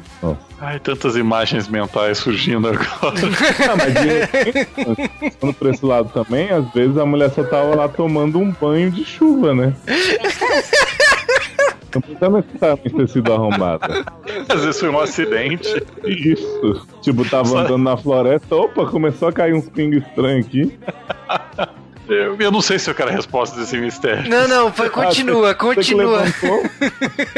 Ai, ai. Mas de qualquer maneira, tem lá o, o, o Natalzinho, que é é o lugar que a gente é apresentado para as tapeçarias da família Black. E a gente descobre que só a prima dele tem, tem a foto é, bem realista na tapeçaria. Todo mundo parece boneco mal feito. Será que ele é um personagem importante? Pá. Será? Acho que não vai, não, não vai ser algo que vai voltar pra morrer da gente depois. Mas de qualquer maneira, é, a gente fica sabendo que nada muda. Tipo, é, o- é o tipo de intermissão que tem em Harry Potter que eu não sei porque estão lá, sabe? Pra ver se a gente se importa com o personagem, com o Inigo Montoya, o padrinho dele.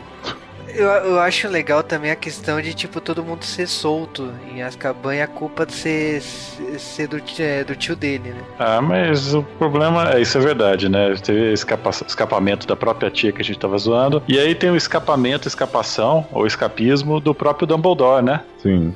Porque Todo mundo vai lá, ele o- preso, E ele se o- segura na Sansa Stark, na, na Jean Grey e sai, né? Parabéns! Se alguém, se alguém não sabia da sexualidade do Dumbledore, essa cena deixou bem claro. Gosta Tá de? Fênix, eu não entendi. É porque Ele o um- Dumbledore, o Dumbledore dá uma, né? Não, mas Dá como é que vocês podem... Eu acho que, eu acho que ele gosta de passarinho, gente. Bom, É, então, é exatamente isso que ele gosta.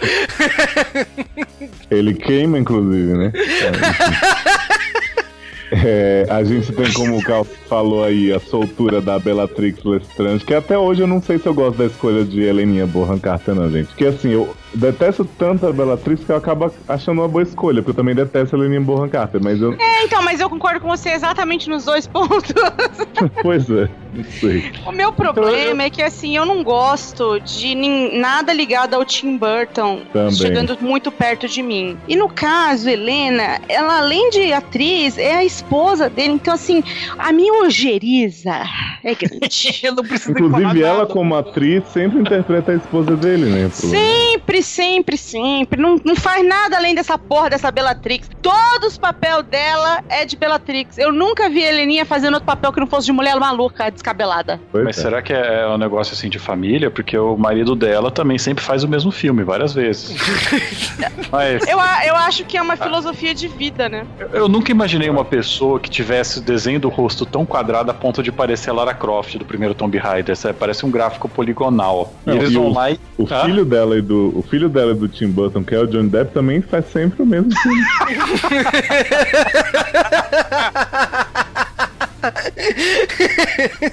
É. Pirata, Piratas do Caribe nunca vai virar de Wave. Nunca. Ah. Ai, ai, mas de qualquer maneira, o filme ele meio que vai num. Vai ficando. Eu Acho que todos os plots vão, vão, vão se juntando, né? Ao ponto dele da professora meio que descobrir, usando o, o, o menino Draco e uma lavagem cerebral mentira na. na... Esqueci o nome da show. Achou, é. E bom, todo mundo é. Todo mundo se ferra nesse Paranauê e está lascado, porque agora não há mais clubinho de ensino de magia. Acabou. Inclusive, quando isso acaba, começa a ter muita cena de Snape entrando na mente, não sei o que e tal. Mas isso tudo nos leva pra melhor cena, acho que do filme do- e do livro, que é quando os Weasley decidem acabou a palhaçada, né? Chega de, de ficar se submetendo a essa mulher. Mano, Vamos se melhor. despedir da escola em grande estilo. Adoro. Gente, quando eles falam, espera que se foda essa véia. Eu vou tacar fogo nessa merda dessa Hogwarts aqui. E aí eles explodem a porra toda. É maravilhoso, cara. Fico lá batendo palma. Falei isso aí, não sei o E eles mandam um dragão na bunda dela. Maravilhoso. os meninos tudo fazendo os aos lá, né? os- O, Enem dos bruxos. E aí começa a vir um monte de faísca, um monte de bicho invadindo o, É. o cu de, de Umbridge. Jambridge. E, e eu só acho que talvez melhor do que essa humilhação seja o fato de que, de que Dolores se fode bebendo do seu próprio veneno no final, né? Porque ela tá na, na- literalmente na caça às bruxas, né? É, e aí a Hermione, que, né, PHD, engana a trouxa, pega a trouxa, vira e fala assim: Não, eu vou te mostrar o plano secreto do Dumbledore, vamos comigo. E aí Umbridge, né, fala assim: Meu, eu me garanto demais, né? Tipo, vamos lá pro meio da floresta escura, né? Rony, que é esperto, fala assim: Tipo, meu, eu não vou. E, e eles estão indo e, e Harry falando assim: Tipo, meu, você é louco. Ela fala: Meu, cola na minha. Cola na minha que vai dar tudo certo. Chega lá, cadê Grop? Grop sumiu. Mas quando o Grop aparece, não é só Grop, não, gente. Vem tudo! Tudo os bichos da floresta. Como é o nome daquilo, daqueles bichos, Léo? Centauros. os centauros, tudo. E ela fala assim: Ai, ó, eu sou Dolores, a mais maravilhosa, não sei o quê, não sei o quê, chupa o meu A dedão. primeira de seu nome, Calize, não sei o que. Caliza, é, é. Aí os centauros que odeiam a arrogância ficam putos e é maravilhoso. E assim, eu, na minha cabeça, eu gosto de pensar que ela tá presa lá até hoje, sendo Sim, torturada. ela- Todo dia ela toma uma flechada deles. Cara, Então, mas tem, tem um jornalzinho no final do filme falando que nada aconteceu, mas. Não, mas, eu- gente, eu sou contra a cultura do estupro e tal, mas eu gosto de pensar também que Dolores foi arrombada por esse que absurdo! entendeu? Nossa, eu quero que ela seja flechada. Eu, eu mais violenta, né? Eu quero que ela seja flechada o tempo, todo dia uma flechinha, e Léo querendo que ela seja estuprada, só porque eles são meio cavalo. Né? Eu acho. Gente, mas o Harry também, né, lacra na cara das inimigas nessa cena que ela fala: Harry, fala pra eles que eu não fiz nada, não sei o quê. Aí ele fala: Desculpa aí, professora, mas eu não devo contar mentiras. Ai, ai, então não se esqueça de mandar e-mail pros seriadores anônimos, não pro J-Wave. Não queremos falar sobre esse assunto aqui. Mas o, o problema é que o Harry ele tem uma outra visão, né? Ele já tinha tido do, do, do pai do Ron se ferrando, agora ele tem o do, do, O do tio dele, o Inigo, se ferrando, então ele fala: Caraca, se, se o Smeagol vai pegar meu tio, eu tenho que resolver isso agora. É, essa parte me irrita um pouco porque, né, ele no livro aparece um pouco, ele tenta falar com Sirius e o Creature meio que enrola ele e fala que Sirius foi levado mesmo, mas ele tava lá, tipo, no quarto do lado, né? É que, e no filme é verdade, só o- assim, tipo, Harry é burro e não, não, não decidiu dar um É, é É. que na verdade o Creature ele tá. ele tá. ele, ele tá mancomunado com, com o pessoal, né? Porque Com você vê o. Belinha. Ele tá. É, com Bellatrix, porque ele não gosta de, de Sirius, e assim, ele teoricamente não pode trair o seu patrão. Mas a Bellatrix não deixa de ser da família. Então ele tem essa brecha e ele aproveita. Então ele é, um, é, é, o Creature é bem filho da puta, né? Como né, nós já dissemos. É, enfim. É, eles deveriam ter mostrado isso melhor no filme, eu acho. É, mas eu sei que a Iluna, como sempre rainha da, da, da porra toda, chega com, com o Neville, o Ginny com a Feliceta e o Ron e fala, vamos atrás de, de Sirius, né? E aí vão de quê? Testralha. E os caras vão buscar a profecia. Tipo, meu, sério, o que, que eles vão fazer com essa porra dessa profecia? Cara, não fazer nada com essa profecia. Não, eles estão indo salvar o Sirius que não tá lá, né? Mas na cabeça do Harry tá. Não, mas eles não podem deixar eles pegarem a profecia. Mas, tipo, isso é tão bobo. Porque vê a profecia, não tem importância nenhuma, né, de É fato. porque eles acham que o Val... tanto o Valdemort acha que ele vai ouvir uma parte que vai mudar muitas coisas pra ele, quanto eles acham que é uma coisa que pode dar muito poder pro Valdemort, mas na verdade não, né? É só o negócio de um não pode viver enquanto o outro sobrevive. Isso aí tava no começo do primeiro livro, galera. Se eles tivessem lido, Pois é. né? o que me incomoda do Voldemort, cara, é que ele não tem nariz, sabe? Mas. eu- co- como, como ele ficou assim? O que, que houve com ele? Mas o Michael Jackson também não tinha. O que me incomoda no Michael Jackson é que ele não tem nariz. Mas o Voldemort Não, também não, não, tem um monte de coisa que me incomoda no Michael Jackson. Aliás, já que a gente tá falando de um cara sem nariz, oh, porra, será que o Michael Jackson não era o Voldemort do Macaulay Culkin? Será? Que ele virou o Frodo depois quando cresceu É, também, porque, não porque virou? segundo vocês, o Macaulay Culkin é igual ao Elijah Wood, que é igual ao Daniel Radcliffe, né? Basicamente, eles são todos a mesma pessoa. Apesar de eu não Não, é- não, não é como se o Macaulay Culkin e o Elijah Wood tivessem feito um filme juntos, sabe? Pra gente saber que são duas pessoas. Não. É, Eu acho que o Daniel Radcliffe é a cara da murta, né? Tanto que eu achava que era o, o Daniel. Eu adoro essa história. Você achava que era a murta. Eu ainda, eu ainda acho que é, mas depois que eu descobri que é uma tia de 50 anos fazendo papel, eu fiquei tão. Cara, e pior é que eu só Mas- sabia que, que- não- que ele que não é era a Murta, porque Não, essa não. mulher tá no Bridget Jones. Então eu só sabia por causa disso. Senão eu também achava que é igualzinha. Puta que pariu. Essa Bridget Jones. Que Vai lançar inclusive tem novo filme. filme, né? Sempre, Sim, né, cara? Mas de qualquer maneira, cara, aí a gente tem tem aquela luta linda, um monte de bruxos se lutando, lá lá lá, lá explosões. Não, mas é legal isso, cara. É que tudo bem que eles vão acertar o tom nos próximos filmes, porque é, nesse Tom, você aí quer é dizer o Tom, Tom, você quer dizer o das O cores. Tom Felton faz o Drácula. Não, esse, esse é o maior problema que eu tenho com esse filme, assim. Eu acho tudo que, que teve de novo na Ordem de Fênix, desde os atores, a Umbridge, a Luna, até a, a Bellatrix, tudo muito bom, as ambientações e tal, o jeito que eles resolvem o roteiro. Mas como eles desenham essa, essa luta aí entre as crianças e os comensais, eu acho tudo muito fraco, porque os comensais são só fumaça correndo atrás deles e rindo. E, e, sabe, eu não vejo ameaça real. Eu não acho que esses meninos estão em perigo em nenhum momento. Porque, tipo, é só o povo, ê, fumacinha, psh, tal. Aí eles ficam jogando raiozinho. Eu sei que é muito difícil passar o que foi escrito naquele livro, mas não consigo entender as escolhas que eles fizeram pra isso aí. Ah, é, e o, e o Sirius morre. Ah, e é horrível também, né? Tipo assim, É. ah, caiu no véu, ah, vagabundo, não sei o quê.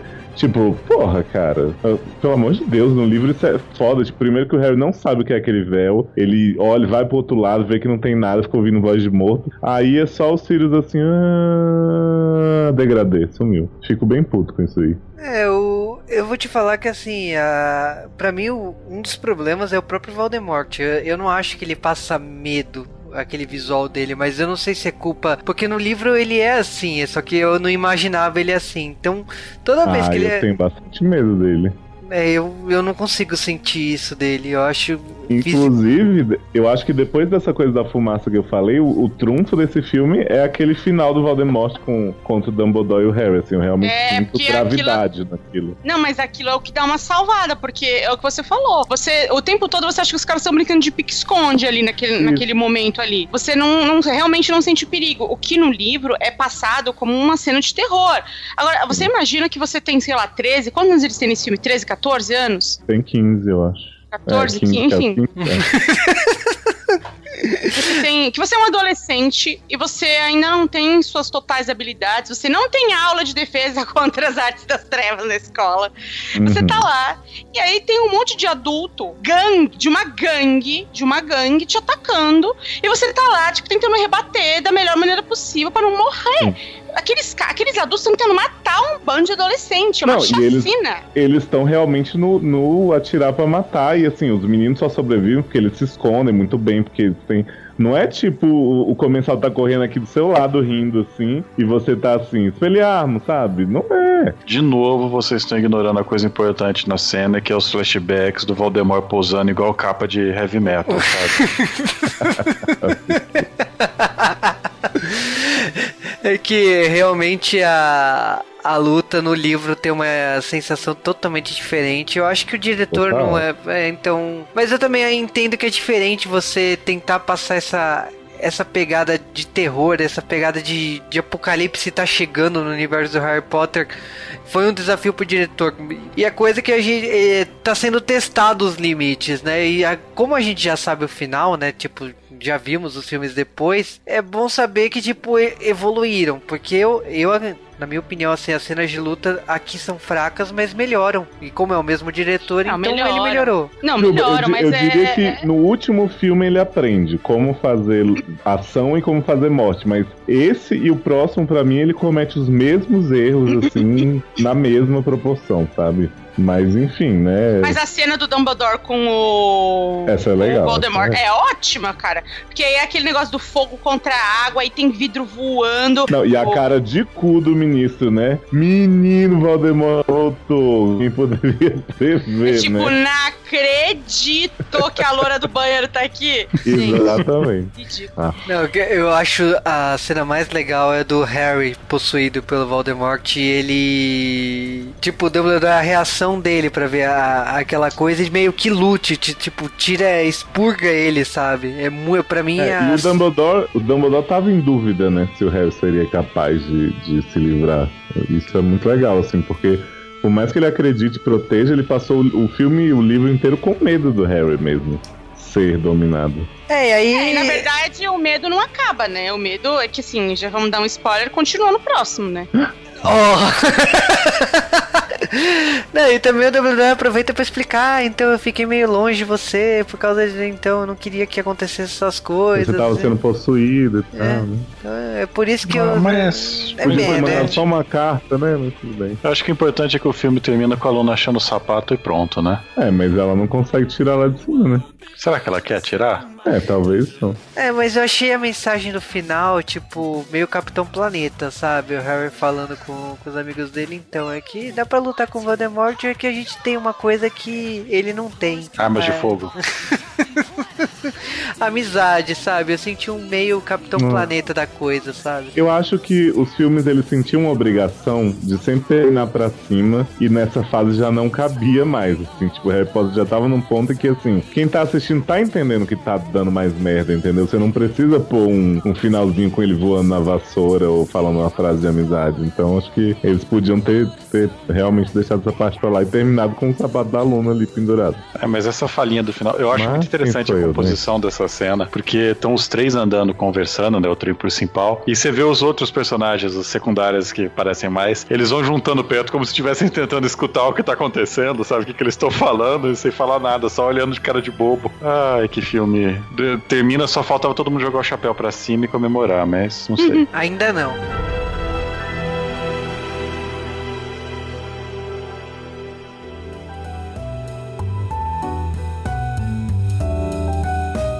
Harry Potter e a Ordem da Fênix. Eis aqui o quinto livro. Esse livro, inclusive, ele é mais grosso que os outros. É, sei lá, não sei, deve ter algum motivo. Talvez tenha mais texto. Também É. são mais grossos que os outros e ninguém fica comentando isso. Isso é bullying, né?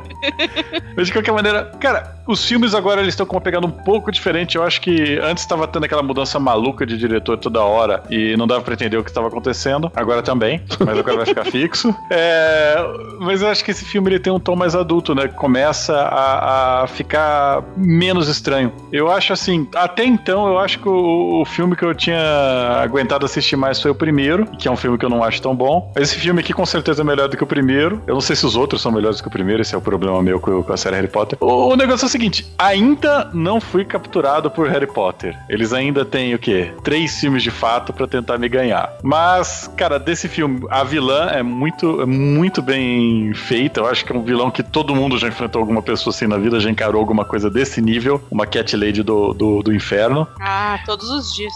E a garota que quer vender sua arte na praia também, sei lá, talvez seja o personagem novo mais relevante desse filme. Acho que se juntar as duas, teria dado uma série melhor, né? Eu. É difícil. Eu, eu desgostava bastante desse filme antes de rever pro J-Wave. Dessa vez eu já tive uma visão um pouco melhor, porque assim, é impressionante o quanto. Conforme a série foi crescendo, ficando adulta, como o Cal falou, eu fui perdendo o interesse por ela em filme, porque eu fui achando cada vez mais mal adaptada, eu fui achando que as coisas foram correndo onde não deviam e, e parando onde também não, não, não era tão importante. Mas hoje eu, enxergando todo, assim, sabendo que coisas que eles deixaram de fora em alguns livros, eles, eles deixaram melhor mais pra frente nos filmes, eu, eu aceito melhor. Então eu acho que, assim, realmente o, o problema maior desse filme pra mim é a batalha ali dos meninos com os comensais e a morte dos Sirius, que pra mim não tem impacto tanto pela execução da cena quanto pelo que a Camis disse de não dar tempo de desenvolver essa relação dos Sirius com Harry.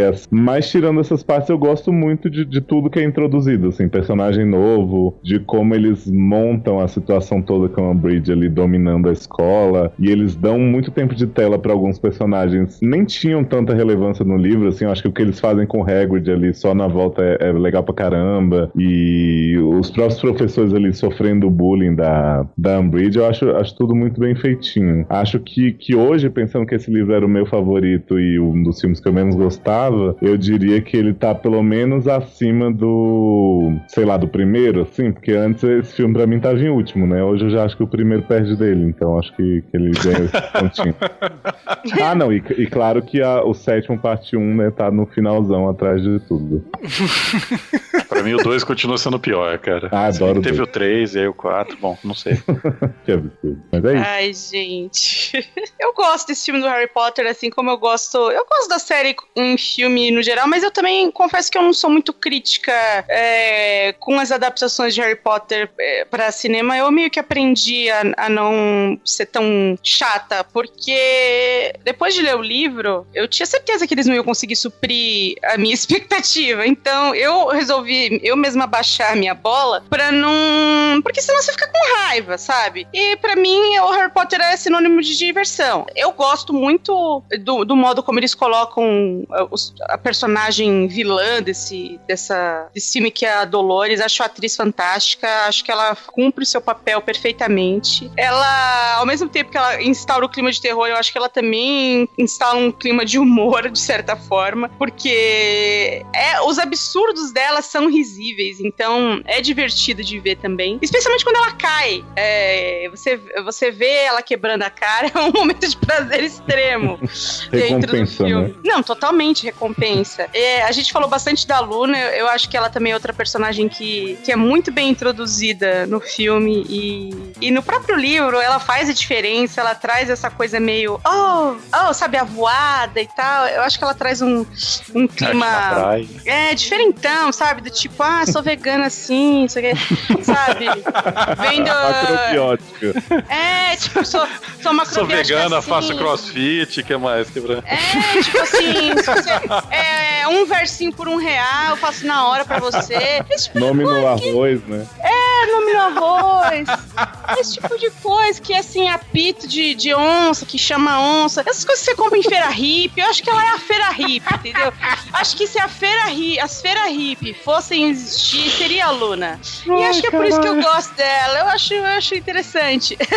Ah, e assim, eu adoro esse livro da Ordem da Fênix. Na verdade, eu, eu vou gostando cada vez mais de Harry Potter. A cada, cada livro eu fui gostando mais e mais e mais. Ah, o livro é muito bem, bem, bem desenvolvido. Então, assim, eu recomendo que quem não leu e viu o filme, que depois veja pra você entender a história por trás das coisas que acontecem nesse filme, porque realmente precisa. É corrido. O filme tem defeito, lógico, mas no fim das contas, gente, eu gosto, eu me divirto com ele. Eu acho que as qualidades ainda ultrapassam os defeitos. Eu não sou uma hater do diretor como é o Léo. Eu não tenho nenhum problema com ele. Eu gosto dessa linguagem que ele cria pro final. Embora eu tenha as minhas críticas a essas cenas de ação também, que eu acho que deixam a desejar. Mas no, no fundo, eu, eu, eu gosto. Eu gosto desse filme, gente. Não vou falar mal dele, não quero. Não quero. Não quero. Não, falando do filme em si, eu, eu gosto do filme, mas eu acho o livro anos luz melhor. Não tem o Ah, mas que... todos, né? E... e os particu- animais fantásticos. É, vamos ver, né? É, vamos ver, ainda não assisti, né? Então, mas eu acho que eu gosto da- das colagens, gosto da Dolores, gosto da Luna, eu gosto dos personagens como estão bem representados aqui, gosto da trilha sonora, que eu acho que a trilha sonora do Harry Potter salta da- nos, nos filmes seguintes, eu não gosto tanto da trilha nos dois primeiros filmes. Ó, Eu, eu me diverti, assim, é, é uma saga que você se diverte. É como que eu falei, eu sonho um dia, logicamente que vai demorar muito, eu acho que vai demorar gerações aí pra sair uma série de TV do Harry Potter, mas você lendo livros, capítulos e tal, eu gostaria muito que fosse uma temporada. Eu sou eu, é, Achei eu- que você ia dizer que sonha ir pra Hogwarts, mas vai demorar ainda um pouco. Não, não, vai demorar. Tá, sim. Mas eu adoraria uma série de TV. Mas eu acho que por causa da imagem muito forte dos atores do cinema, a Warner não vai deixar, vai, vai enrolar muito pra poder acontecer alguma coisa Ah, do tipo. Juba, você não conhece o poder do dinheiro, né, cara? Vocês teriam orçamento também, né, Juba? Ah, eu acho que hoje já é um orçamento mais plausível do que na época que foi feito os filmes, né? Já dá pra fazer alguma coisa. Ah, dá, dá, mas vai- quem for fazer vai fazer merda. Eu prefiro que não faça. Então a gente, é assim que a gente continua, né? Nossa maratona Harry Potter no nosso mês das bruxas. E olha, a gente tá chegando no final da saga, né? Mas vai demorar ainda um pouquinho pra gente se Não despedir vai, de cara, Harry essa Potter. porra vai crescendo, a gente termina um, surge mais três depois. É tipo Gremlins, né? O que, que você quer? Quando nós começamos a gravar isso aqui, eu, eu era jovem, tá bom? Eu, eu tinha com 10 anos a menos. Agora, sabe, que eu tô com 20 anos de idade, aí, enfim, falta ainda o quê? 3, 4. né? Esqueci o nome do filme, Ordem da Fênix, tá? Isso. De novo.